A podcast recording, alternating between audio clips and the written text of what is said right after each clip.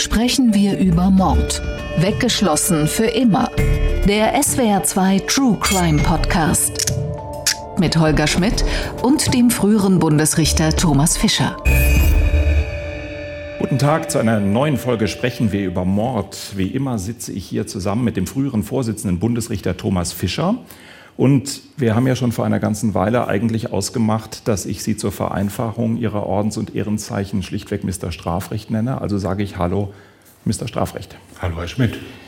Herr Fischer, wie immer eine scheinbar absurde erste Frage. Glauben Sie, dass wir heute beobachtet werden? Haben Sie auch den Eindruck, wir sind nicht allein? Ja, aber man muss da sehr vorsichtig sein, wenn man äh, diesen Eindruck hat und äh, zunächst mal in sich gehen und sich äh, überlegen, ob alles mit einem stimmt. Wenn aber Sie ich äh, stimme zu, dass ich mich gelegentlich äh, heute schon beobachtet gefühlt habe. Und jetzt im Moment ist es ganz besonders stark. Es liegt daran, dass wir im Rahmen der Stuttgarter Kriminächte diesmal 2022 gerade im Literaturhaus in Stuttgart sind und diese Folge mit Publikum aufzeichnen. Das Publikum sitzt hier vor uns. Ich kann Ihnen das versichern. Das Publikum ist aber so diszipliniert, dass wir nichts äh, vom Publikum hören. Offenbar besteht eine gewisse Angst, unsere Aufzeichnung zu stören. Liebes Publikum, zeigen Sie sich doch mal ganz kurz in irgendeiner Form.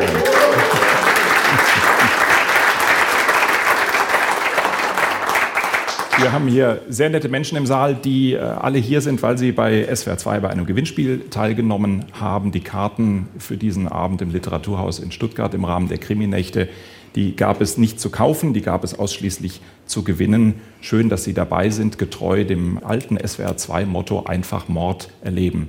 Nein, Kultur erleben heißt es, glaube ich, einfach Kultur erleben. Wir sind hier im Literaturhaus in Stuttgart. Herr Fischer, ich habe überlegt, äh, ob das das angemessene Niveau ist für das, was wir strafrechtlich immer besprechen. Ja, ich denke, ich glaube ja. Äh, das Literaturhaus äh, ist das angemessene Ambiente und der Mord gehört zur Literatur wie die Literatur zum Mord. Nun schreiben Sie ja auch rechtswissenschaftliche Literatur. Ist das vom Sprachlichen her eigentlich ausgefeilt genug? Sollten wir die Veranstaltung heute Abend in Versform machen oder irgend sowas in der Richtung? Auf gar keinen Fall. Nein? Nein, auf gar keinen Fall.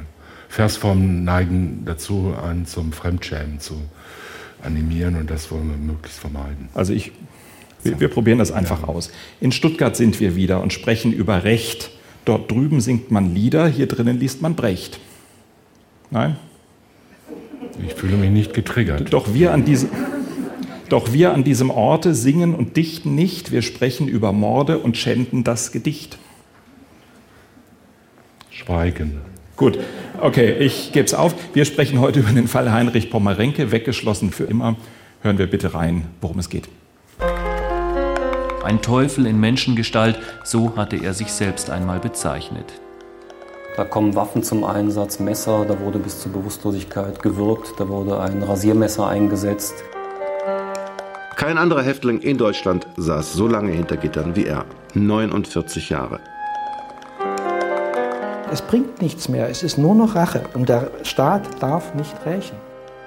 So soll der frühere Justizminister Schäuble, der Pomerenke noch aus Kindertagen persönlich gekannt hatte, einmal gesagt haben, der kommt nie wieder frei. Es war eigentlich nicht möglich, an ihn im Inneren heranzukommen. Renke, auch das Ungeheuer vom Schwarzwald genannt. Thomas Fischer, ich plaudere jetzt einfach mal aus dem Nähkästchen und erzähle, dass äh, als wir über den Fall auch für heute Abend hier gesprochen haben, Sie offenbart haben, dass das gar nicht in der Reihe der Serienmörder und der Langzeitstrafler der Fall ist, der Ihnen so unmittelbar vor Augen ist. Erstaunlich, oder? Ja, ich habe auch überlegt, woher das kommt. Ähm, Pomerenke ist ja, glaube ich, 1960 äh, verurteilt worden. Ich bin 53 geboren. Das war ein bisschen vor meiner Zeit sozusagen. Ja. Also das erste Sensationsverbrechen, das ich in meiner frühen Jugend äh, mitgekriegt habe, war Jürgen Bartsch. Aber Pomerenke ist nicht so zu mir durchgedrungen. Und die späteren äh, Verbrechen, über die dann viel geschrieben wurde, also was ich später gelesen habe, das waren halt äh, Sachen, die länger zurücklagen. Hamann oder Kürten oder solche. Die, genau, Leute, die noch früher ja in, waren. In einer ähnlichen ja. äh, Weise äh, dramatisiert worden sind und sozusagen als äh, beispielhafte Serienmörder äh, empfunden wurden. Im Südwesten ist der Fall nach meinem Eindruck immer noch sehr präsent. Das liegt daran, äh, Tatorte im Schwarzwald, Tatorte zwischen Karlsruhe, Baden-Baden, Freiburg, da hat einiges gespielt. Dann war er in, auf dem Hohen Asberg in Haft. Äh, auch in der Stuttgarter Region ist der Fall sehr präsent gewesen. Aber um einfach mal Waffengleichheit und Sachstand zu bekommen, fasst uns Isabel Demey den Fall zusammen. In der Nacht auf den 1. Juni 1959 stößt Heinrich Pommerenke südlich von Freiburg eine junge Frau aus einem fahrenden Zug. Pommerenke zieht die Notbremse, springt hinterher und findet sein schwer verletztes Opfer an den Gleisen. Mit einem Messer tötet er die 21-Jährige. Dann vergeht er sich an ihrer Leiche. Es ist nicht sein erster Mord und nicht sein letzter. Pommerenke, Jahrgang 1937, wächst nahe Rostock bei seinen Großeltern auf. Schon mit 14 versucht er, ein Mädchen zu vergewaltigen. Bei einem nächsten Vergewaltigungsversuch wird er erwischt. Pommerenke flieht aus der DDR nach West-Berlin. Die Behörden schicken ihn zu seiner Mutter in die Schweiz. Dort vergewaltigt er wieder ein Mädchen und wird aus der Schweiz ausgewiesen. In Deutschland vergewaltigt er weitere Frauen. Im Februar 1959 beginnt er zu töten. Er tötet eine Frau in Karlsruhe, ermordet eine 18-Jährige in Hornberg, stößt eine junge Frau bei Freiburg aus dem Zug und erwürgt eine 16-Jährige in einem Wald bei Baden-Baden. Heinrich Pommerenke ist 21 Jahre alt, als er am 19. Juni 1959 festgenommen wird. Vor ihnen sitzt kein Mensch, sondern der Teufel, sagt er damals über sich selbst. Pommerenke kommt nie wieder frei.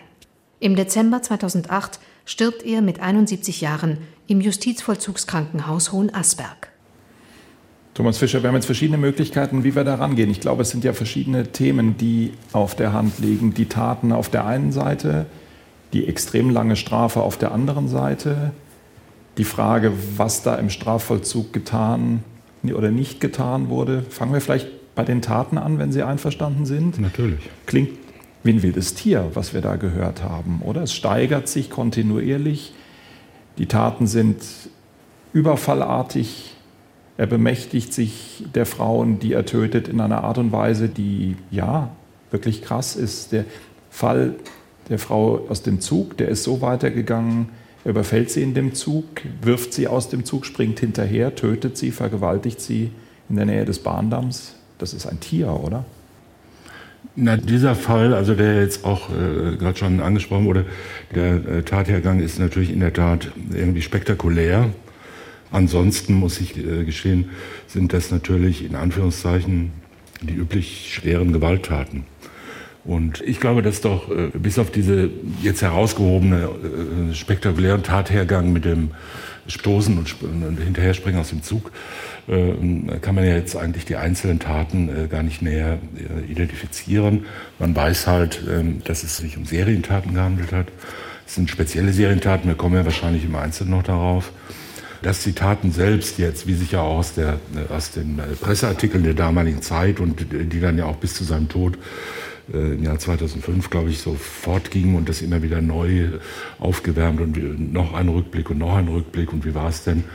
Das sind natürlich Dramatisierungen, die teilweise, wie soll ich sagen, auch aus dem Wording der 60er Jahre stammen oder 50er Jahre teilweise und äh, die man schon mit Vorsicht genießen muss. Nicht? Also natürlich äh, gewinnt dieser Fall dadurch, dass der Täter serienmäßig gehandelt hat und dass er in einer bestimmten Weise halt so eine äh, Gewaltschwelle definitiv überschritten hat, immer wieder. Das gewinnt natürlich ein besonderes Gewicht, aber das bedeutet ja nicht, dass die jede einzelne Tat jetzt geprägt war von Umständen, die sie vollkommen sensationell machen. Also wenn man sich die einzelnen Berichte aus der damaligen Zeit und auch die nachfolgenden Berichte aus späteren Jahrzehnten dann anschaut, dann äh, handelt es sich halt um sexuell motivierte Tötungen oder Vergewaltigungen, die halt mit brutaler Gewalt ausgeführt wurden. Es ist aber jetzt nicht eine ganz spezielle Pomerenke-Gewalttätigkeit oder das Grausamste, was man je gesehen hat. Und wie diese ähm, Formulierungen alle lauten, mit sowas muss man immer vorsichtig sein. Das äh, äh, das stimmt so in der Regel nicht. Also es, ist einen Menschen zu erstechen, einen Menschen zu erwürgen, einen Menschen zu vergewaltigen, ist immer äh, hochgradig äh, gewalttätig und es ist immer auf eine gewisse Weise schrecklich und grausam. Aber man muss ja nicht zwingend immer nur in Superlativen reden, um sich was äh, realistisch schlimm vorzustellen. Völlig richtig, aber es ist eben auf der anderen Seite auch so, dass eine Tat nach der anderen, nach der anderen, nach der anderen passiert ist. Und wir haben in diesem Podcast ja schon oft drüber gesprochen, ist eigentlich ja Ihre These.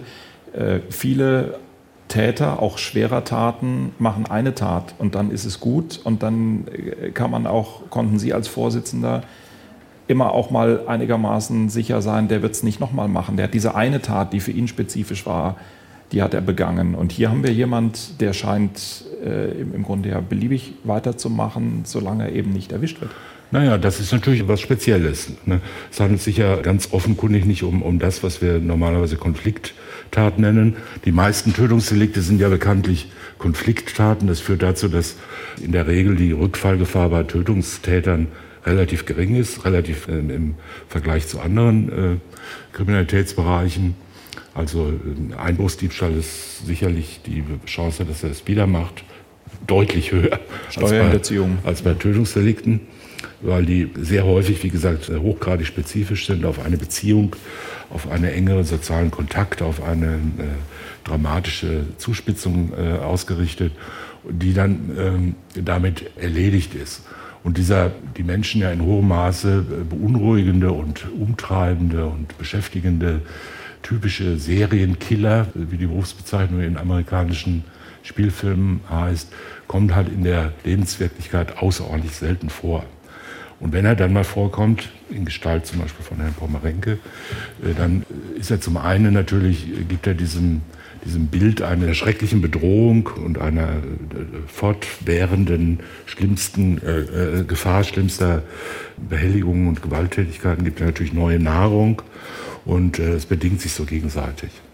Mag es damit zu tun gehabt haben, wie die mediale Berichterstattung auch war, dass das in der relativ jungen Bundesrepublik der erste derartige Fall war, dass das erste Mal war und dann eben noch so spektakulär ist, dass er auch diese Aufmerksamkeit bekommen hat. Meine, wir haben ja diese zwei, wir haben diese zwei Faktoren, die drei Faktoren eigentlich. Es ist ein Serientäter gewesen. Es ist dann irgendwann gerade im, in der Region, in der die Taten passiert sind, zwischen Karlsruhe im, im Norden und, und, und Freiburg im Süden, da ist einfach Angst aufgekommen.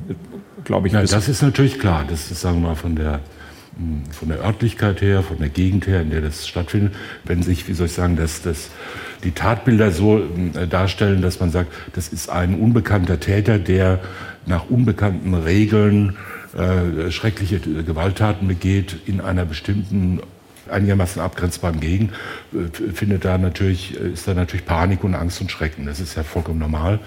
Und die wird zwar dann im Einzelnen übertrieben, weil es ist ja klar, äh, auch der schlimmste Mörder ist ja jetzt nicht überall gleichzeitig und steht hinter jedem Busch, aber die Menschen fürchten sich natürlich davon. Weil das Problem ist, dass man nicht weiß, hinter welchem Busch. Ja, und, und man weiß, glaubt, man weiß nicht, wie alles zusammenhängt und wer wird der Nächste sein. Ja. Und wir alle wissen ja, dass man sich vor dem Unbekannten viel mehr fürchtet als vor dem Bekannten.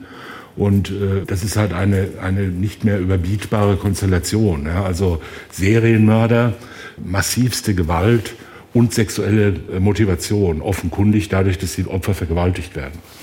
Und zwar entweder vor dem äh, Tod, also entweder der, die, die Tötung zum Zweck der Vergewaltigung oder sexuelle Handlung an Leichen. Man muss es juristisch abgrenzen, aber es ist auch schwer, äh, sich zunächst zu überlegen, was steckt da für eine Motivation dahinter.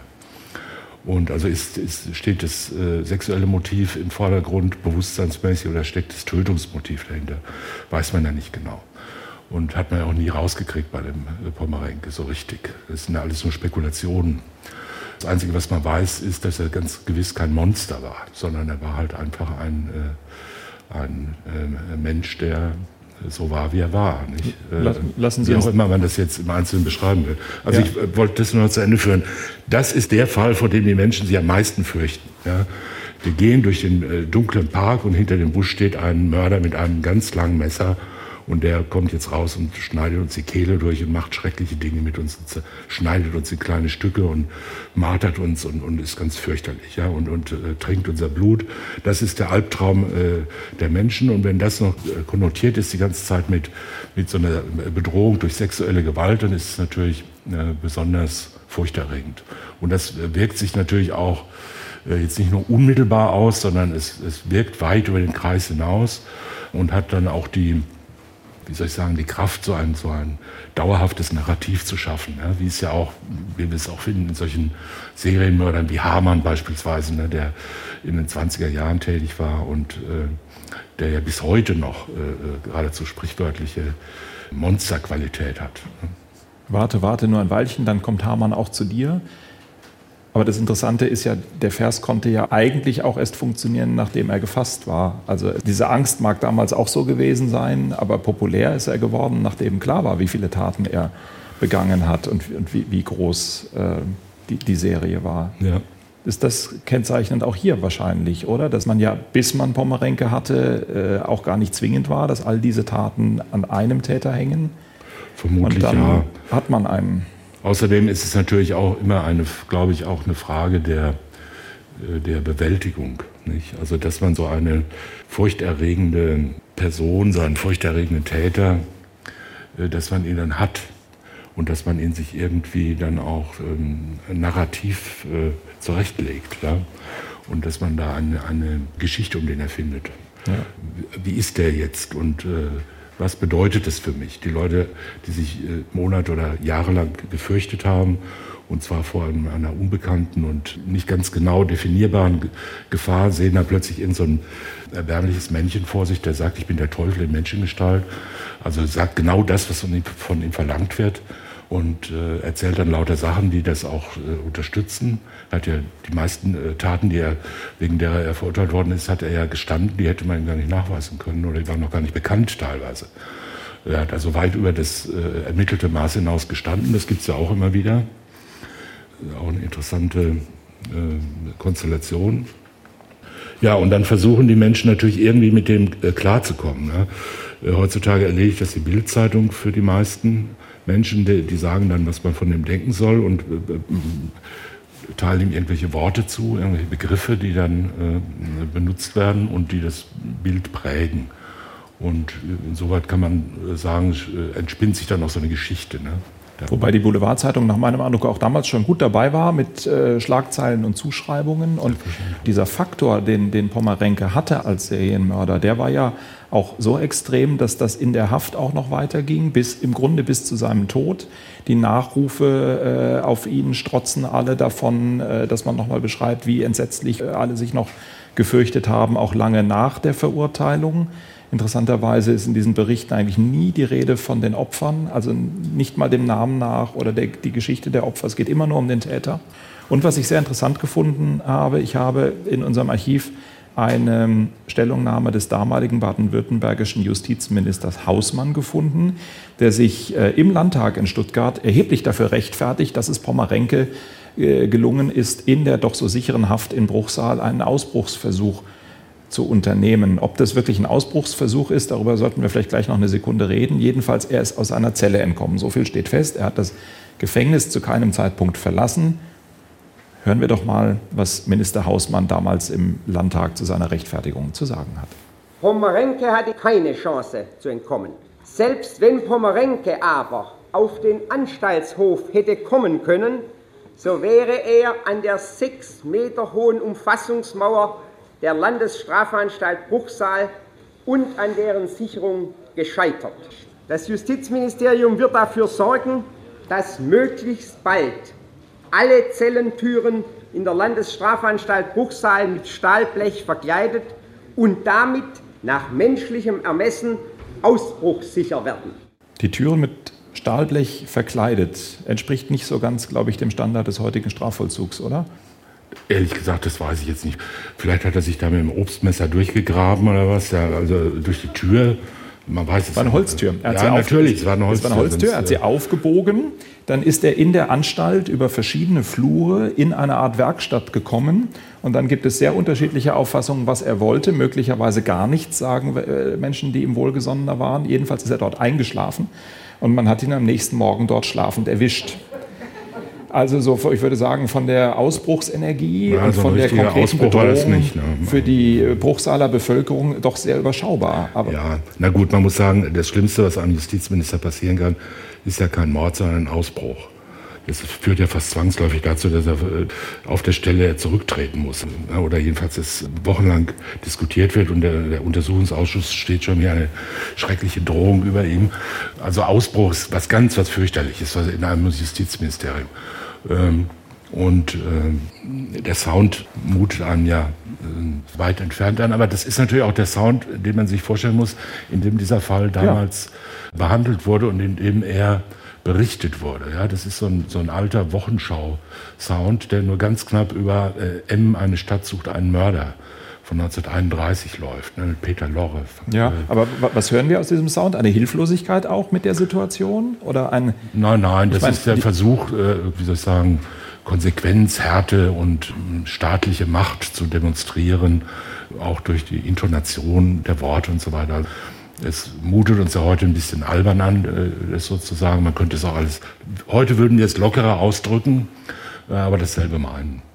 Gut. Und äh, dass jetzt die Bevölkerung vor dieser sechs Meter hohen Mauer äh, äh, absolut sicher sein kann, gut, kann man so sagen, kann man glauben, muss man aber auch nicht. Ne? Wenn, er eine, wenn er eine Strickleiter hat, helfen auch sechs Meter nicht oder wenn irgendwas anderes passiert oder ja, wobei ich so ganz prinzipiell die, die Erwartung an einen Justizminister und eine Justizvollzugsanstalt, äh, dass das alles so funktioniert, dass die Menschen nicht ausbrechen, die eingesperrt werden. Ich finde das erstmal eine relativ naheliegende Erwartung. Und ja, aber man kann ja nicht alles verhindern. Also, ist, wenn Sie alles verhindern wollen, müssen Sie nach Guantanamo gehen und die Leute mit äh, auf den Knien mit Handfesseln an den Boden fesseln. Dann, dann klappt es vielleicht. Ich stimme zu, auch aber sonst kann man nicht, sie weggeschwommen man, sein. Man kann aber nicht alles verhindern. Und, und die Menschen, also die, die Bevölkerung, die, die Leute, die Leser, die Hörer, die äh, meinen zwar immer so ein Knast, das muss halt irgendwie, da muss man den ganzen Tag über gefoltert und, und gemartert und in, in Ketten rumschleichen und so weiter, wie sie es halt aus diesen amerikanischen Filmen kennen und mit Hämmern Steine zu trümmern und, und, an Ketten gefesselt sein. Jetzt denken Sie aber, an die Daltons. Ja, ja, aber so, nein, aber so ist es halt nicht und äh, so kann es auch nicht gehen.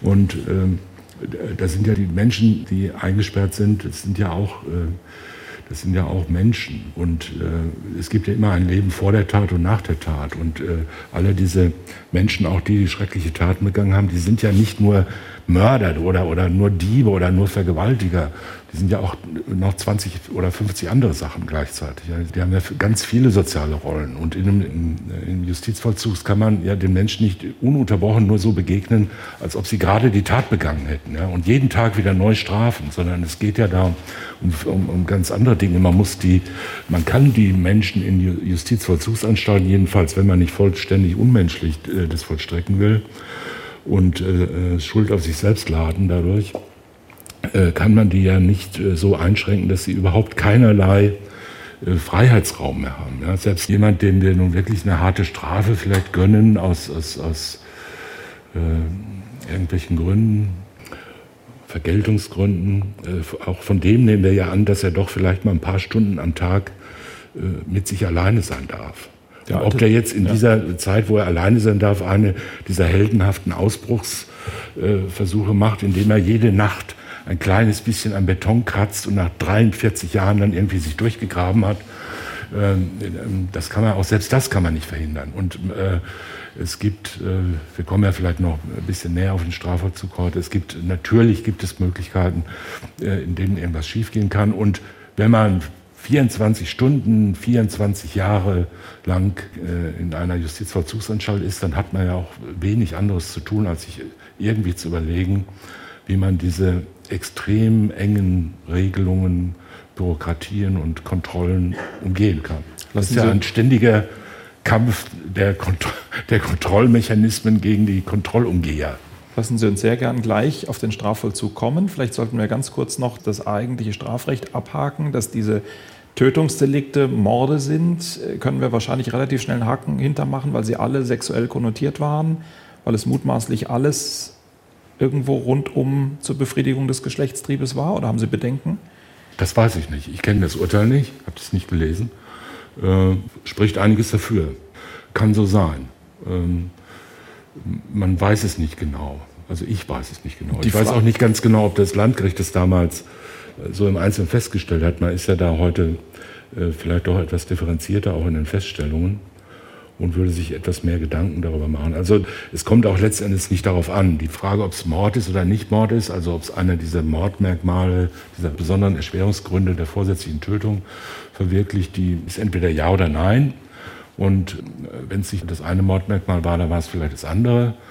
Und äh, die Wahrscheinlichkeit, dass es sich nicht um Morde, also nicht um besonders schwerwiegende Tötungsdelikte handelt, in denen ein solches Merkmal verwirklicht war, sondern um Totschlagsdelikte, äh, ist relativ gering, würde ich mal so sagen, nach dem, was man so weiß. Ja, also äh, im Einzelnen kann es natürlich sein, dass er sich auch mal, dass er mal jemanden umgebracht oder angegriffen hat, mit dem er sich vorher gestritten hat, dann war es mal nicht heimtückisch und es war vielleicht auch kein niedriger Beweggrund, kann ja alles sein. Aber überwiegend war es doch wohl so, dass das, was er gestanden hat, darauf hindeutete, dass es mindestens niedrige Beweggründe waren und äh, in der Regel auch zur Befriedigung des Geschlechtstriebs, wie das Merkmal heißt.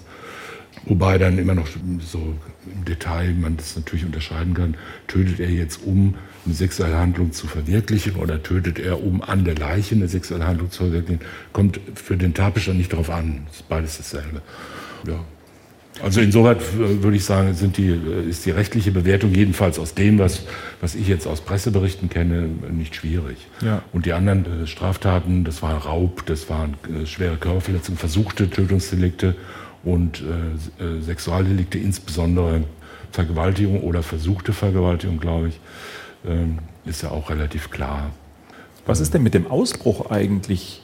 Ist der Ausbruch strafbar oder hat man das Recht zu versuchen, aus der Haft rauszukommen? Ja, ich würde das jetzt, also das ist natürlich eine schwierige Formulierung mit dem, man hat natürlich nicht das Recht, aber man wird auch nicht dafür bestraft. Allerdings wird man natürlich für die Beschädigung der Tür bestraft. Ja, ja. ist ja klar. Äh, und, äh, und irgendwie kommt die Justiz dann schon auf ihre Kosten wieder. Ne? Sowas wie einen negativen Hausfriedensbruch? Nee, nee, dann wird, dann wird der Schlüssel geklaut, dann wird man dann wegen Diebstahl und äh, noch verfolgt und kriegt wieder einen drauf. Aber das bloße Weglaufen ist nicht strafbar. Genauso wenig wie das bloße äh, sich nicht stellen oder das bloße nicht gestehen oder ähnliches. Also man hat keine Bürgerpflicht, da drin zu bleiben. Drin zu bleiben. Ist Ihnen mal jemand aus dem Prozess abgehauen? Oder nach der Pause nicht wiedergekommen, weil es eng wurde? Ja, das kommt schon vor, aber eher wegen Betrunkenheit oder ähnlichen Dingen. Ja. Oder, oder ähm, weil dann zwischendurch irgendwie Heroin gedrückt wurde und dann Verhandlungsunfähigkeit eintrat. Das äh, kommt schon vor. Aber sonst, glaube ich, kann ich mich nicht erinnern, dass so richtige Sprünge aus dem Fenster oder so, das habe ich nicht erlebt. Lassen Sie uns, wie Sie es auch schon selber angedeutet haben, über den Strafvollzug sprechen. Pommerenke ist bis zum letzten Tag seines Lebens äh, in Haft gewesen. Aber vor allen Dingen ist nach allem, was alle, die ihn kannten, erzählt haben, eigentlich überhaupt nichts unternommen worden in der Haft, sich irgendwie damit auseinanderzusetzen, warum er es getan hat, wie man etwas, wenn es denn möglich ist, bessern kann, wie man mit ihm umgehen kann. Und es gibt immer wieder im Fall Pomerenke die These, dass das eigentlich das große Versagen des Rechtsstaates im Umgang mit ihm gewesen ist, dass man sich eigentlich überhaupt nicht für das Warum interessiert hat und dass man nichts unternommen hat, um ihm zu helfen. Ist das das Bemerkenswerte am Fall Pomerenke? Oder reden wir über ein Phänomen der Zeit? Reden wir davon, dass wir es einfach mit Urteilen und Vorgängen zu tun haben, die zu einem Zeitpunkt stattgefunden haben, wo so etwas wie psychiatrische, forensische Erkenntnis eigentlich noch überhaupt gar keine Rolle gespielt hat oder eine geringe Rolle gespielt hat? Nein, das ist nicht das Spezifikum vom Fall Pomerenke, sondern dessen Spezifikum ist nur die Dauer äh, und manche Dinge, die dann am Ende der Haft passiert sind. Äh, Sie haben vollkommen recht, es ist ein, ein Blick in eine Zeit, die hm, ja bis Ende der 70er Jahre letztendlich äh, angedauert hat und die genau von dieser Haltung bestimmt war und die wir auch heute wieder finden in dieser außerordentlichen Punitivität in der Gesellschaft, also diesem extrem angestiegenen Strafbedürfnis in der Gesellschaft was einem ja äh, bei jedem schweren Verbrechen immer wieder entgegenschlägt, insbesondere bei so spektakulären Verbrechen.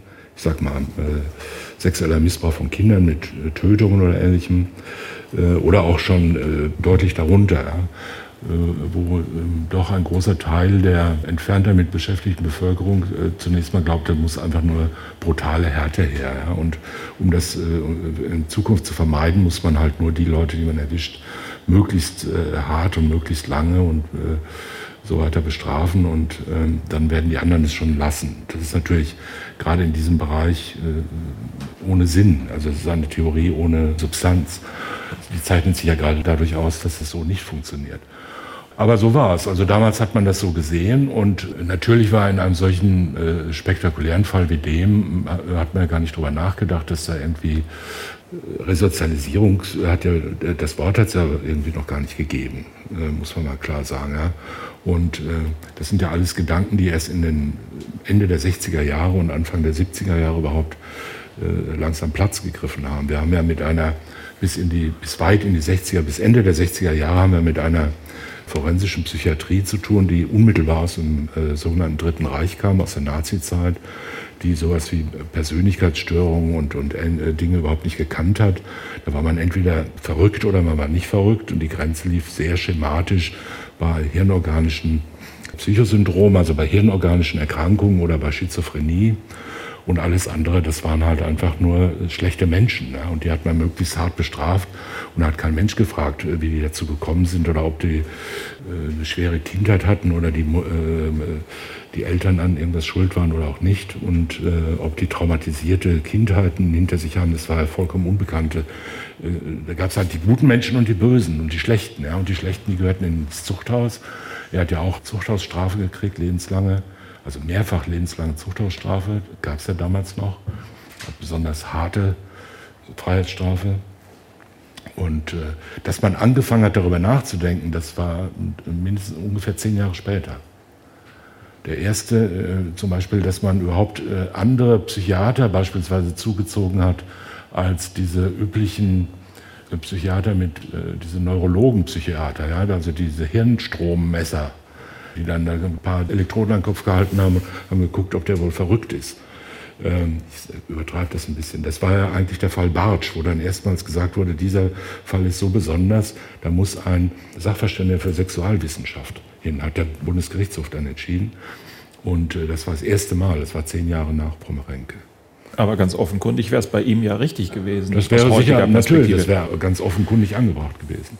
Um, um zu schauen, was da überhaupt für eine Motivation dahinter steckt. Das war ja offensichtlich ein, ein von, von einer äh, schweren, ich, ich sage das jetzt vollkommen äh, untechnisch und äh, ohne da äh, professionellen Einblick zu haben. Das war aber doch ein offensichtlich schwerst äh, persönlichkeitsgestörter Mensch, der wahrscheinlich nicht schuldunfähig war, aber doch in seiner Schuldfähigkeit, würden wir jetzt heute sagen, mit einer gewissen Wahrscheinlichkeit stark beeinträchtigt war, der wahrscheinlich un unter so einem zwanghaften, drangvollen äh, äh Situationen äh, gelitten hat und dann in solchen Situationen Taten begangen hat, dass jemand sich so irgendwie entschließt, so jetzt werde ich mal der Teufel in Menschengestalt das kommt ja eigentlich nur im, im, im Film vor, muss man sagen. In der wirklichen Wirklichkeit, äh, glaube ich, kommt das nicht vor, dass einer einfach mal sagt, so jetzt bin ich jetzt, ich habe mich jetzt entschlossen, Leute umzubringen, weil ich einfach, ne, weil, ich, weil ich das mag oder so, ja, weil ich so bin ohne dass man jetzt sagt, ich brauche das oder ich, ich muss das oder ich, äh, ich, ich fühle mich immer so merkwürdig und, und, so. Das sind aber alles Überlegungen, die, die man damals gar nicht angestellt hat. Ja, da gab es halt die Guten und die Bösen und die Bösen hatten gestreifte Anzüge an und wurden weggesperrt, so lange wie möglich und so hart wie möglich. Und er hat es von sich selber noch gesagt, dass er sich selber als den Teufel sieht. Er hat noch eine Menge andere Dinge gesagt, die eigentlich den Weg, finde ich, weisen, was da mit ihm los war. Dass eben ähm, die Mutter zu ihm und seiner Schwester äh, eine extrem schlechte Mutter gewesen sein muss, was ihn sein, sein ganzes Leben äh, verfolgt hat, ähm, dass ähm, er in einer möglicherweise sehr großen Hilflosigkeit war in, in seiner Jugend und dann da immer, immer weiter reingekommen ist. Aber dann sagt er eben nach seiner Verhaftung, sagt er diesen Satz, ich bin der Teufel. Äh, über die Jahre hinweg, die er in Haft ist, hat er immer wieder Kontakt mit Menschen aus der Außenwelt, Journalisten, Autoren, pilgern zu ihm hin, sehen in ihm den Inbegriff des Bösen oder ein anschauliches Beispiel für Schuld. Und möglicherweise wird übersehen, dass eigentlich auf eine gewisse Weise auch ein Opfer da in Haft ist. Oder bin ich jetzt zu gut mit ihm? Nein, das ist ja kein Gegensatz. Also ich denke, das wird häufig missverstanden, dass man sagt, man muss einen schuldigen Täter auch verstehen oder man muss, man muss verstehen, äh, wie es dazu gekommen ist. Es ändert ja nichts, damit man wird einem gleich vorgeworfen, ja, jetzt wird wieder relativiert und verharmlost und die armen Opfer werden wieder nicht gesehen. Das stimmt ja gar nicht. Äh, dieser Mensch, äh, Pomerenke, hat jede Menge schwerste Verbrechen begangen, hat äh, andere Menschen, völlig unschuldige Menschen äh, in, in schwerster Weise verletzt, vernichtet. Äh, in Angst und Schrecken versetzt und hat sich dadurch schuldig gemacht, in dem Maße, in dem er selbst schuldig und schuldfähig war. Das ändert aber nichts daran, dass man natürlich auch einen solchen Menschen dann nicht als, als wie soll ich sagen, als Objekt staatlicher äh, Demonstrationsbemühungen ansehen darf. Ja, also wir leben halt nicht in einer Zeit, in der ein, ein besonders äh, schuldiger Verbrecher erstmal äh, auf dem Marktplatz angebunden wird, damit die ganze Bevölkerung der Stadt sich an ihm verlustieren darf und äh, da wird er äh, täglich äh, öffentlich ausgepeitscht. So ist es halt nicht. Ja?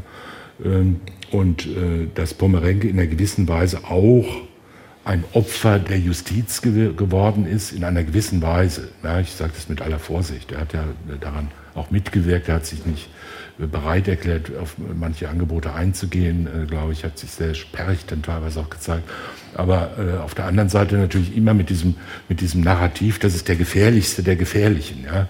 Das ist ein ganz, ganz, ganz schlimmer, der darf, und einer ist ja schon fast ausgebrochen und da, da darf man nicht einen Millimeter nachgeben. Ja? Und äh, äh all das hat er über Jahrzehnte durch den Vollzug getragen. Lassen Sie uns darauf gleich kommen, auf die Frage nach der, nach der absoluten Strafe und der Länge der Strafe. Ich würde ganz kurz noch mal einen Sprung in das SWR-Archiv wagen. Ich habe eine ganze Reihe von wirklich sehr interessanten Tönen über Heinrich Pommerenke, gerade im Zusammenhang mit der Frage nach Therapie, nach Therapierbarkeit und nach seiner Motivation ist jetzt ein schwieriges Wort, was ihn bewegt hat, gefunden. Das Problem bei den Tönen ist so ein bisschen, dass sie alle aus äh, wirklich seinem, seinem letzten Lebensjahrzehnt oder ein bisschen mehr noch ist und dass natürlich bis dahin Jahrzehnte schon vergangen sind, in denen man sich ganz offenkundig relativ gar nicht um ihn gekümmert hat. Also was wir jetzt hören ähm, und, und die Einschätzungen, die sind alle zu einem Zeitpunkt, wo man dann wahrscheinlich wirklich sagen kann und muss, das hatte eigentlich keinen Sinn mehr, weil er über Jahrzehnte hinweg äh, überhaupt gar keine Chance gehabt hat.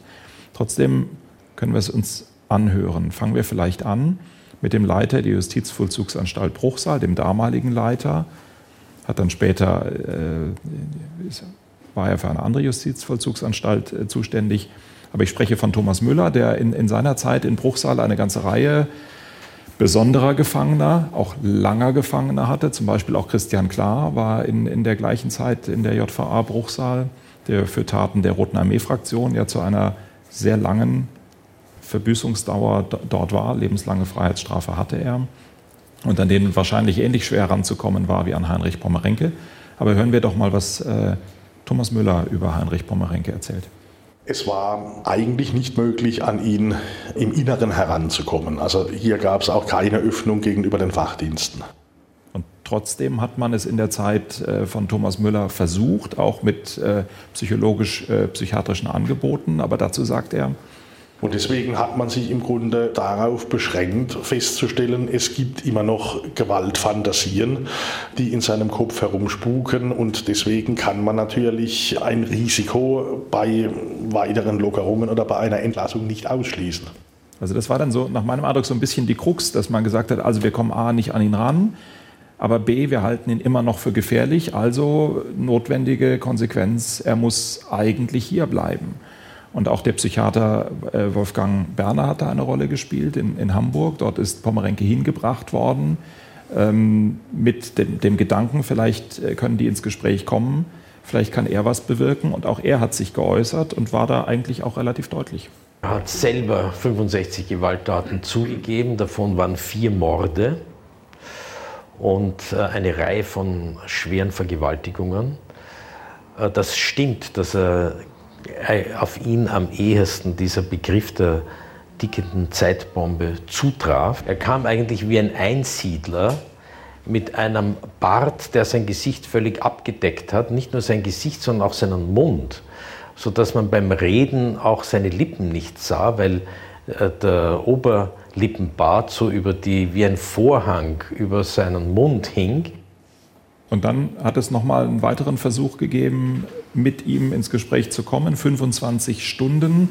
Kann man jetzt darüber streiten, ob das viel oder wenig ist, hat sich eine Psychologin mit ihm unterhalten. Das hat man dann irgendwann abgebrochen, auch weil der Eindruck bestand, dass die Psychologin eigentlich für Pomerenke eher als Frau interessant war, denn irgendwie als ein Angebot über sich in die Reflexion zu kommen. Ja, das ist ja auch ist ja auch eine sehr laienhafte, muss man mal sagen, eine etwas laienhafte Vorstellung zu meinen, ein Mensch, der, äh, der so eine Biografie hat und der äh, sowas hinter sich hat, der müsste jetzt nur mal mit so einer Diplompsychologin sich ein paar Stündchen hinsetzen und dann sagt sie ihm, komm, siehst doch mal ein, es ist doch besser, wenn du es nicht, es nicht machst. Und dann sagt er, okay, äh, das verstehe ich jetzt. Ne? Und, und äh, äh, schade, dass meine Mama mich nicht mehr geliebt hat und aber jetzt äh, suche ich mir eine Freundin und dann suche ich mir eine Wohnung und dann suche ich mir eine Arbeit und dann äh, gründe ich eine Familie.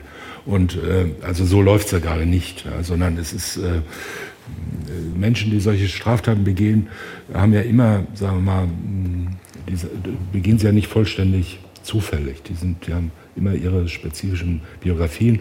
Und so jemand wie Pomerenke, der also so eine eingeschliffene äh, mindestens mal so eine eingeschliffene Verhaltensweise äh, massiver Gewalt hat mit einer äh, extrem geringen Hemmschwelle, wo man aber mehr jetzt nicht weiß, woher es kommt und wie sich das darstellt. Der kann natürlich jetzt nicht durch so ein bisschen Verhaltenstherapie und Gruppentherapie oder sonst was dazu gebracht werden, ungefährlich zu sein. Das ist natürlich ein Problem, und äh, damit sind wir ja sozusagen im Problem der lebenslangen Freiheitsstrafe insgesamt und, und des Strafvollzugs, äh, das ja schon immer eine, ja, eine, eine solche Randbereiche hat. Und, und Pomerenke ist halt ein Fall, der sich äh, möglicherweise in so einem Randbereich aufhält und, und der da äh, beispielhaft ist. Wobei manches an dem Fall äh, jetzt gar nicht so spektakulär ist, sondern nur dann wieder sozusagen in der Rückschau auf die vielen Taten spektakulär wird. Ja. Also dass jemand ewig lange in, in, der Haft sitzt, das ist nicht so vollkommen un, äh, unüblich. Ja. Auch 49 Jahre ist natürlich lang, aber, aber 29 ist auch lang. Ja. Und äh, da, da gibt es jede Menge, die so viel, die so lang drin sitzen. In der Haft verstorbene Mörder hatten wir im Reihe, in der ja, Reihe unserer bisherigen Fälle öfter mehrere. Ja. Man, man, natürlich kann man in der Haft versterben. Natürlich gibt es lebenslange Freiheitsstrafen, die lebenslang sind, und zwar aus verschiedenen Gründen. Erst entweder, weil man in der Haft stirbt oder weil man halt nicht entlassen wird. Auch das gibt es ne? Äh, im Einzelfall. Aber ähm, Pomerenke war halt ein besonders spektakulärer Fall. Heute haben wir natürlich, wir haben ja relativ viele ältere Menschen. Die Leute werden älter heutzutage und begehen Straftaten, kriegen lebenslange Freiheitsstrafen und sind dann mit über 60, 65 Jahren noch in Haft. Und äh, das sind ja äh, ganz häufig Menschen, die nicht, die haben ja nicht äh, ihr Lebtag jetzt immer schön Sport gemacht und äh, vegan gegessen oder so, sondern die haben ja ihr Lebtag äh, gerne gesoffen und geraucht und die kriegen dann mit 62 kriegen halt äh, Speiseröhrenkrebs oder werden dement oder äh, werden schwer krank und dann kann man auch nicht sagen, jetzt bist du krank, jetzt musst du halt hier raus. Es gibt äh, Justizvollzugskrankenhäuser, in denen man das behandeln kann und deshalb sterben auch natürlich Menschen heute in der Haft. Pomerenke war ja einer, der auch am Schluss seines Lebens eine Krebserkrankung gekriegt hat und dann gesagt hat, wenigstens das Sterben sollte man mir doch in Freiheit noch äh, ermöglichen. Und ähm, früher war halt lebenslang, lebenslang. Und viele, wenn man heute mit den Leuten spricht, viele denken, ja, ja lebenslang, das ist ja alles nichts mehr wert. Und äh, diese ganzen Mörder werden ja nach 15 Jahren schon wieder raus und das nächste, was sie machen, ist dann stürzen nicht gleich auf das nächste Opfer und bringen den nächsten um. Aber dieser Podcast arbeitet genau an dieser Stelle dagegen. Das haben wir immer wieder, dieses Vorurteil, das räumen wir immer wieder aus. Sie haben dann auch immer die Zahl parat. Es sind im Schnitt 18 Jahre? Im Schnitt 19 Jahre, würde ich mal sagen, für diejenigen, die lebenslang kriegen und äh, 24 Jahre im Durchschnitt für die, die lebenslang und besonders schwere Schuld kriegen. Das liegt daran, dass im Jahr 1977 das Bundesverfassungsgericht eine wichtige Entscheidung getroffen hat, nicht in Sachen Pomerenke, äh, sondern in Sachen lebenslange Freiheitsstrafe und gesagt hat, es widerspricht dem Grundsatz der Menschenwürde und ist deshalb verfassungswidrig, einem Menschen vollständig jegliche Hoffnung zu nehmen und ihm zu sagen, egal in welchem Alter, ob mit 21 oder 51, du bleibst hier drin, bis du verfaulst. Ja? Du wirst hier eingesperrt und in dieser Zelle wirst du sterben. Das macht den einzelnen Menschen ganz unabhängig von seiner Schuld zum bloßen Objekt des Staates, zu einer Sache, die nur noch verwahrt wird und die überhaupt keine Perspektive mehr hat. Und dazu hat das Bundesverfassungsgericht gesagt, das widerspricht der Menschenwürde Garantie des Grundgesetzes. Und die Folge dieser Feststellung ist, dass der Mensch nach der Entscheidung 1977, äh, dass jeder Täter, egal welche, wie viel Schuld er auf sich klein hat, eine Chance haben muss, eine Hoffnung haben muss, jemals noch wieder in Freiheit zu kommen. Also ein, noch jemals irgendwie wieder rauszukommen. Das bedeutet, er hat die Chance, daran mitzuwirken und die Chance, diese, sagen wir mal, die Bedingungen dafür selber mitzugestalten. Ob ihm das gelingt oder nicht, ist eine andere Sache. Ob er das will ist, oder nicht will, ist auch eine andere Sache. Und äh, das führt aber dazu, dass man natürlich jetzt, lebenslang ist ja eine absolute Strafe.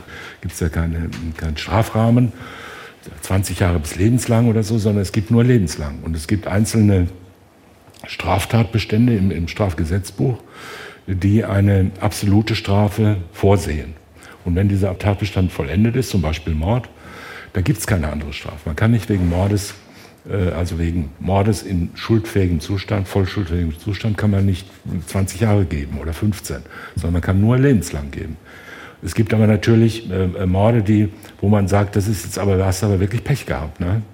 Das gibt es. Auch ja. solche Fälle hatten wir. Natürlich. Es gibt, es gibt und, ja, ja die, die, klassischen, ja, die, die üblichen Haustyrannenfälle oder sonst alles Mögliche. Ja, ob da äh, der einzelne, äh, ob der einzelne Mörder jetzt wirklich genau sich überlegt hat, ich möchte jetzt aber gerne heimtückisch mal diesen schrecklichen Feind äh, äh, töten oder erschießen, ja, das ist dann eine andere Frage. Der hat halt, es gab halt einen über Jahre hinweg schwelenden Streit und irgendwann äh, wurde der gewalttätig ausgetragen und dann hat er halt gestochen und dann hat er halt von hinten gestochen, dann ist das Heimtücke und dann kriegt er halt lebenslang und ist alles vorbei und viele andere Fälle. Und es gibt Fälle, die von größter Grausamkeit und, und schrecklichem, äh, wie soll ich sagen, äh, schrecklicher Motivation getragen sind, wo man sagt, das ist jetzt aber eine deutlich höhere Schuld, deutlich höhere ähm, äh, Leiden der Opfer oder deutlich höhere Schäden äh, sind äh, erzeugt worden und es war eine ganz andere Motivation dahinter. Und alles wird eingeebnet in dieser Rechtsfolge lebenslang. Und ähm, das ist natürlich in hohem Maße ungerecht. Also ich persönlich zum Beispiel bin ein Gegner der lebenslangen Freiheitsstrafe aus genau diesen Gründen. Und äh, man könnte das, denke ich, auch anders äh, regeln. Aber das gibt mir doch eine äh, gute Gelegenheit, nochmal an einem Punkt einzuhaken.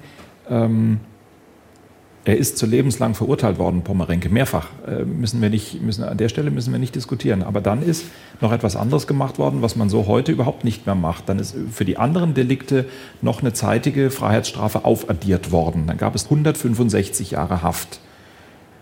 Sehr beeindruckend, aber eigentlich völlig klar, geht gar nicht. Warum hat ja, man das, das ist eine Frage so der Vollstreckung, glaube ich. Das nennt man Kumulationsprinzip, was da stattfindet. Das äh, kennen wir alle, wir kennen es nur den Namen nicht. Aber wer mal so eine äh, richtige Serie von Ordnungswidrigkeiten im Straßenverkehr begangen hat, in rascher Folge ordnungswidrig geparkt oder sonst was, der weiß, dass er für jede einzelne Ordnungswidrigkeit eine einzelne Geldbuße aufgebrummt kriegt und die werden nicht zusammengefasst und abgerundet da unten, sondern da gilt das Kumulationsprinzip. Das hat bis Ende der 60er Jahre auch im Strafrecht gegolten. Und wir kennen das ja aus den amerikanischen Filmen, wo die dann immer 750 Jahre äh, Zuchthaus kriegen und 24 Mal lebenslang oder so Zeug. Ja und da wird alles addiert. Das ist natürlich, äh, das kann man jetzt albern finden, muss man aber nicht. Ja, natürlich werden dann nicht die Leichen noch eine Weile aufbewahrt, sondern das ist natürlich lebenslang, aber es ist in der Vollstreckung äh, ist es halt eine andere Folge. Das zeigt auf eine gewisse Weise ein bisschen deutlicher, wo man so im, im Ranking der schlimmen Jungs steckt, oder? Ja, das ist letztendlich aus, der, aus dem Blickwinkel der Vollstreckung. Ja, wenn man halt dreimal lebenslang hat, dann wird man wahrscheinlich äh, anders behandelt werden in der Vollstreckung, als wenn man nur einmal lebenslang hat. Aber das haben wir ja völlig anders geregelt in unserem äh, Strafgesetzbuch. Und jedenfalls seit Anfang der 70er, nee, seit Ende der 60er, glaube ich schon, äh, da gilt das sogenannte Aspirationsprinzip. Das heißt, da wird die höchste Einzelstrafe, jemand wird wegen zehn Taten verurteilt gleichzeitig, dann wird die höchste Einzelstrafe genommen und die wird erhöht. Und die höchste mögliche zeitige Freiheitsstrafe ist immer 15 Jahre. Wenn man zehnmal zehn Jahre kriegt, kriegt man eine Gesamtstrafe von 15 Jahren. Mehr geht halt nicht zeitig. Und wenn eine von den Einzelstrafen lebenslang ist, dann gibt es eine lebenslange Gesamtfreiheitsstrafe. Und die Schuldspruch ist dann natürlich wegen Mordes in zwei Fällen und äh, siebenmal schweren Raubes gibt es halt eine lebenslange Gesamtfreiheitsstrafe. So, und dann hat das, um zu dieser Erzählung zurückzukehren, 1977 hat das Verfassungsgericht also gesagt, der Mensch braucht von Verfassungswegen, Menschenwürde wegen äh, eine Chance. Und diese Chance hat man ihm gegeben, indem man damals erstmalig im Strafvollzugsgesetz und dann im Strafgesetzbuch natürlich auch eine Möglichkeit der, der Strafrestaussetzung zur Bewährung auch für die lebenslange Freiheitsstrafe eingeführt hat. Seitdem gilt das und da ist halt die Frage, wann kann man, wann kriegt man das denn? Kann man schon nach zwei Jahren vielleicht wieder rauskommen?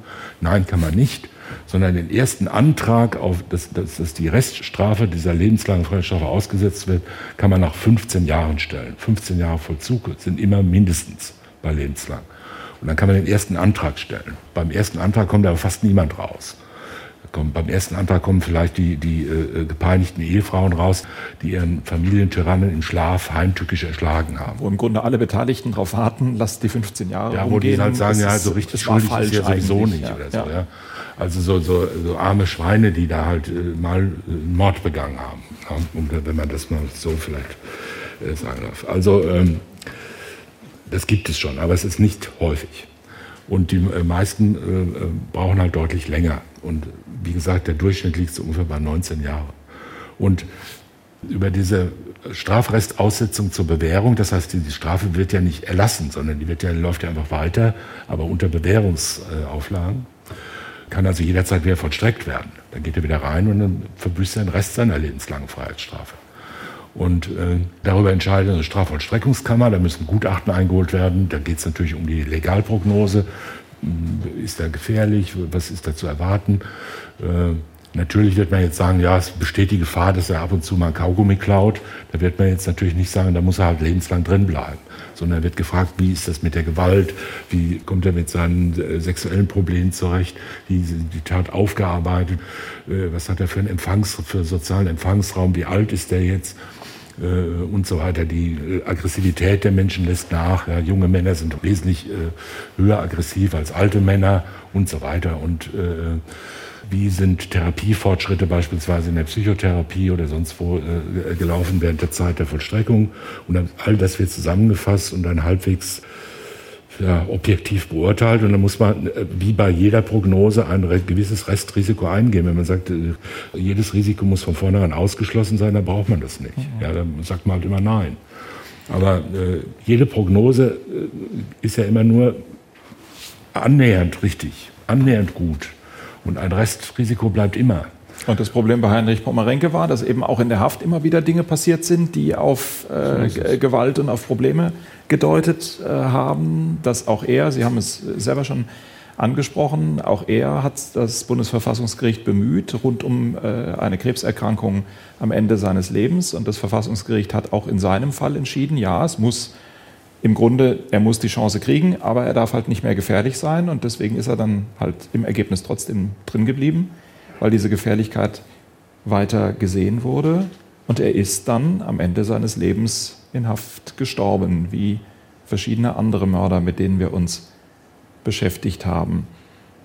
Was ich ganz eindrücklich fand, ist, dass er in dieser letzten Phase seines Lebens äh, einen Freund gefunden hat in der Haft, einen Pfarrer, Pfarrer Ergenzinger, der über lange Zeit Kontakt mit ihm hatte, der selber Heinrich Pommerenke auch als seinen Freund bezeichnet hat und der auch versucht hat, mit ihm in, äh, ja, so wie ich es verstanden habe, auch in therapeutischen Kontakt zu kommen. Und auch von ihm haben wir noch einen Ton und den finde ich wirklich hochinteressant, weil ich nehme mal meine Interpretation vorweg. Er ist sehr Heinrich Pommerenke zugewandt, aber eigentlich auch völlig desillusioniert, was die Chancen von Heinrich Pommerenke angeht.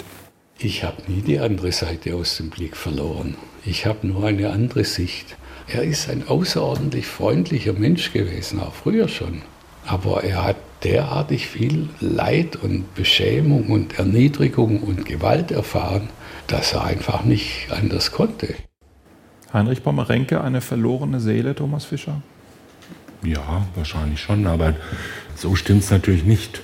Äh, also, Sie widersprechen dem Pfarrer? Ja, Aus Prinzip. ähm, nein, ich will nur sagen, wenn einer nicht anders kann, dann ist er ja nicht schuldig. Ja, also das muss etwas juristisch spitz, finde ich.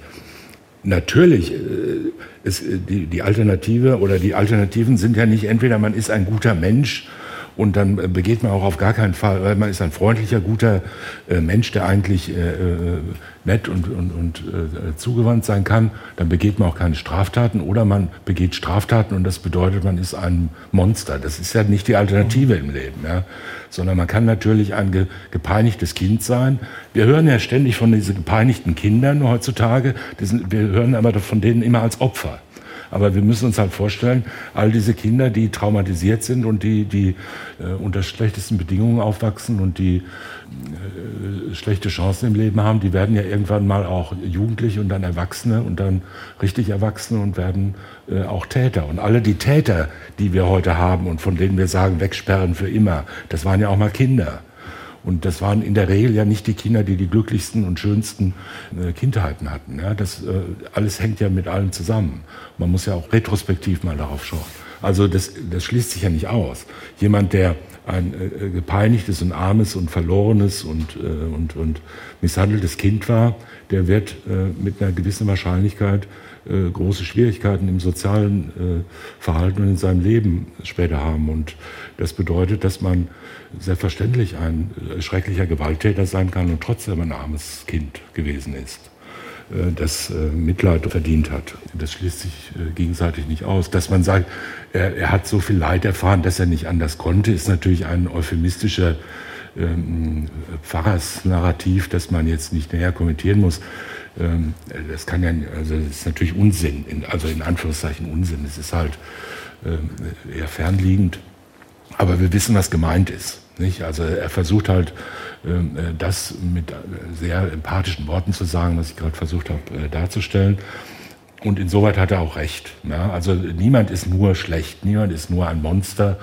Und selbst wenn ihm der Oberlippenbart über die Unterlippe hängt, ist er ja auch noch ein Mensch.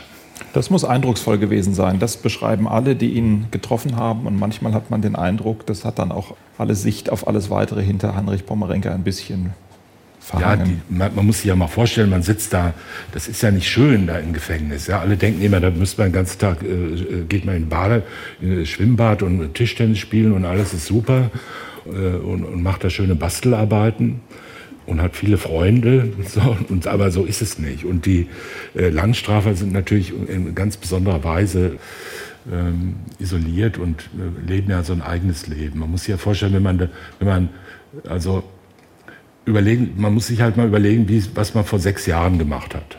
Ungefähr, vor sechs Jahren, 2016.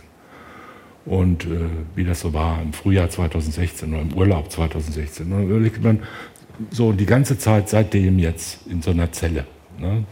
Das, da fällt einem das irgendwie auf. Also ich äh, rate immer den Leuten, wenn sie sich überhaupt nicht vorstellen können, wie das ist und immer sagen, ja, der muss äh, für immer weggesperrt werden. Sie sollen einfach mal sich ein Wochenende aussuchen. Da gehen sie am Freitag Nachmittag gehen sie auf ihr Gästeklo, äh, nehmen sich ein, ähm, ein paar Müsli-Riegel mit und einen kleinen Fernseher und dann kommen sie am Montagmorgen wieder raus aus dem Gästeklo.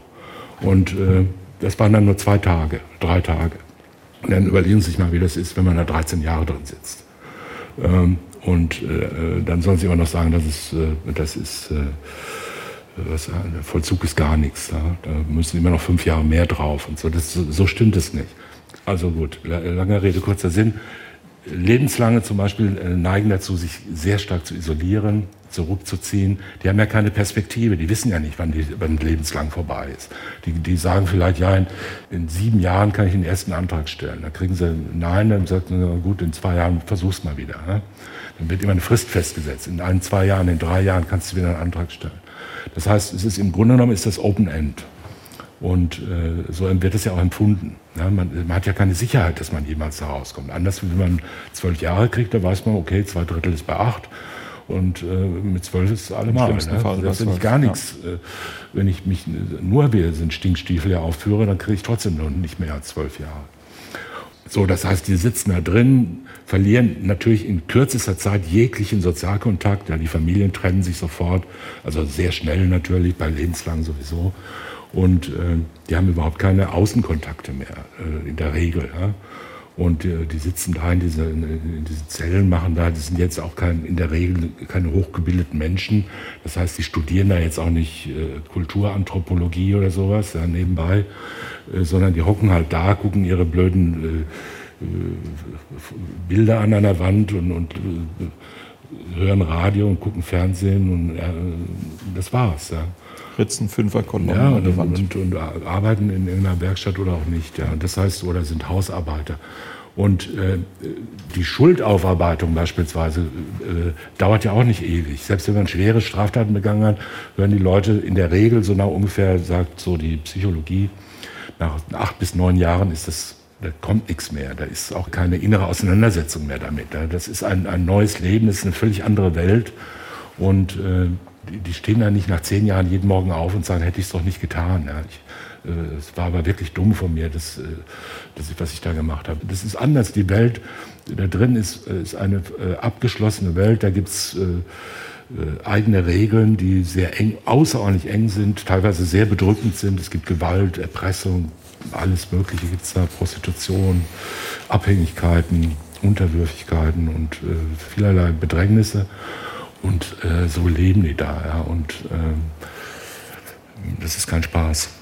So war es bei Heinrich Pommerenke. Jetzt am Ende, Thomas Fischer, wenn wir auf die Besprechung des Falls zurückgucken, geben Sie ihm einen neuen Platz in Ihrer Wahrnehmung der Langstrafler und der herausragenden Serienmörder. Herr Bartsch bleibt Ihr Kandidat Nummer eins, oder? Ja, das mag, das hat aber rein, also persönliche Gründe. Persönlich, ja, was heißt persönliche Gründe? Also es, ich habe mal einen sehr interessanten äh, Dokumentarfilm über den Jürgen Bartsch gelesen. Er ist ja auf eine bestimmte Weise auch eine interessante Person gewesen, weil er auch sehr intelligent war, sehr gut sich darstellen konnte, auch über sich selbst sprechen konnte äh, jemand wie Pomerenke, offenbar, soweit man ihn so aus, aus Schilderungen in der Presse erkennt, war natürlich ein Mensch, der außerordentlich unzugänglich war, der niemand für sich eingenommen hat, der seinen Lebtag äh, vollständig isoliert war, in, in, einer äh, eigenen Welt gelebt hat, der sich niemandem geöffnet hat, vielleicht mit ganz wenigen Ausnahmen und äh, der diese Schuld so durch die Jahrzehnte getragen hat. Und äh, insoweit ist das natürlich eine, eine, eine, tragische Geschichte. Tragisch natürlich vor allen Dingen für die Opfer äh, äh, dieses Menschen, ja, für, für die, äh, wegen des Leidens, das er da äh, verursacht hat, aber dann natürlich auch ein schreckliches Bild äh, auch der Gesellschaft, die damit natürlich auch nicht, nicht fertig wird mit so, einem, äh, mit, mit so einer Schuld. Was soll man auch mit, es gibt Menschen, mit denen man man muss es sagen, Pomerenke hin oder her und, und alter Strafvollzug hin oder her. Es gibt natürlich Menschen, mit denen man einfach nichts machen kann. Ja?